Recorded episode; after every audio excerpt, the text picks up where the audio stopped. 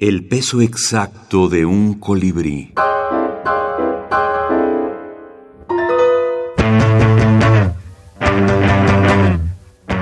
Decálogos de la brevedad. Andrés Neumann.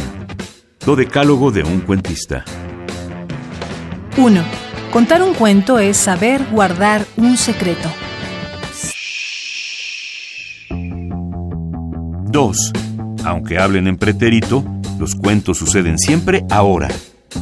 No hay tiempo para más y ni falta que hace.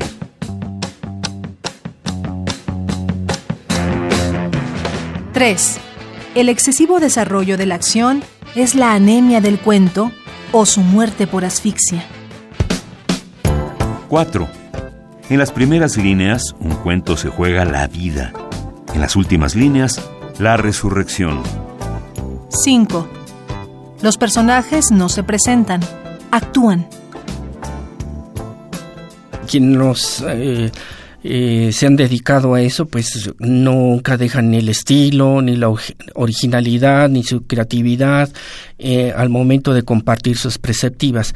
Y además hay cierta ironía, una actitud lúdica, eh, cierta paráfrasis incluso, un llamado también a la desobediencia literaria, en tanto de que no es necesario que obedezcan esa prescriptiva, esa norma compilada en los decálogos, es solamente es un incentivo para que el escritor, el lector, el aprendiz tenga como incentivo esas palabras, esa norma y ellos mismos se dediquen a componer sus invenciones.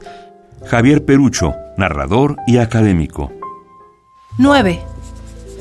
Corregir, dos puntos, reducir. 10. El talento es el ritmo. Los problemas más sutiles empiezan en la puntuación. 11. En el cuento, un minuto puede ser eterno y la eternidad caber en un minuto. 12. Terminar un cuento es saber callar a tiempo.